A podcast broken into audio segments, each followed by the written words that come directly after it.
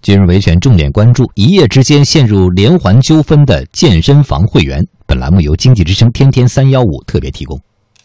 健身房一般都会把价格设计的只有办卡才能享受到优惠，消费者在健身房消费难免会给自己再增加一张预付卡。今天我们的案例再次聚焦预付卡带来的麻烦。丹彤健身房北京海特花园店在没有通知会员的情况下突然关了门。由于健身房门口张贴的告示说是因为牵扯了房屋租赁纠纷，两百多名会员担心退费无门。记者实地探访位于北京市石景山区海特花园五十七号楼的丹彤健身俱乐部，目前大门紧锁，近两米宽的玻璃门上从左到右依次贴着北京市石景山区苹果园工商所的投诉电话、北京市石景山区人民法院的公告以及健身房的一份告知书。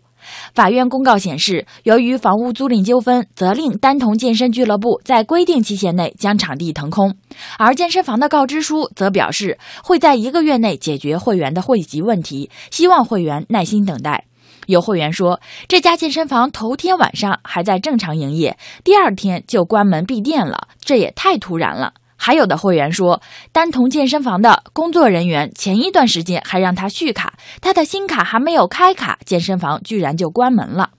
你也没跟我们说一声，我是星期五我还能这个正常来这儿健身呢，星期六的时候下午我一过来，我就看他贴上这个通知了。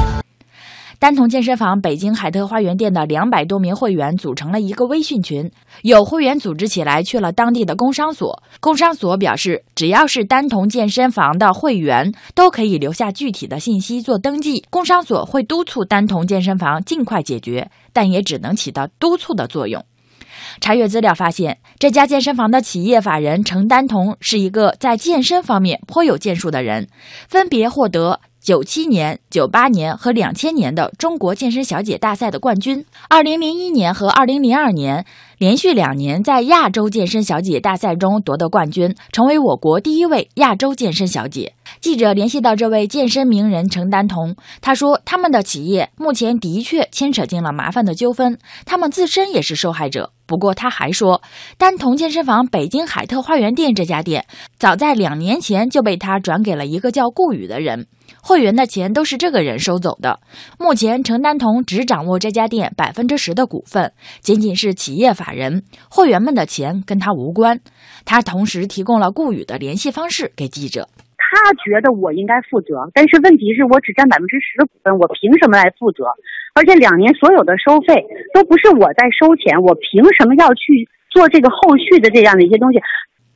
这样的说法实在是出乎记者的意料。更让人意外的是，这个叫顾宇的人对程丹彤的说法保留着截然相反的态度，言谈之间透露出对程丹彤的颇多不满，并表示在未来的一段时间将和程丹彤走向法庭。我这方是没有任何过错的，就是我不知道您了解多少，或者是其他人跟您说过多少，呃，现在是这么一个情况，然后呢，我也必须得维权。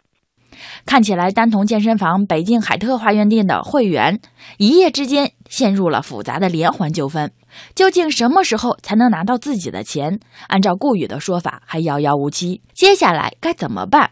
北京启运邦律师事务所律师胡晓。这个健身会所他自己和业主方之间的租赁合同纠纷，以及他们股东之间的这样的一些股权纠纷，都不应该影响到健身会所它作为一个独立的公司对外应当承担的责任。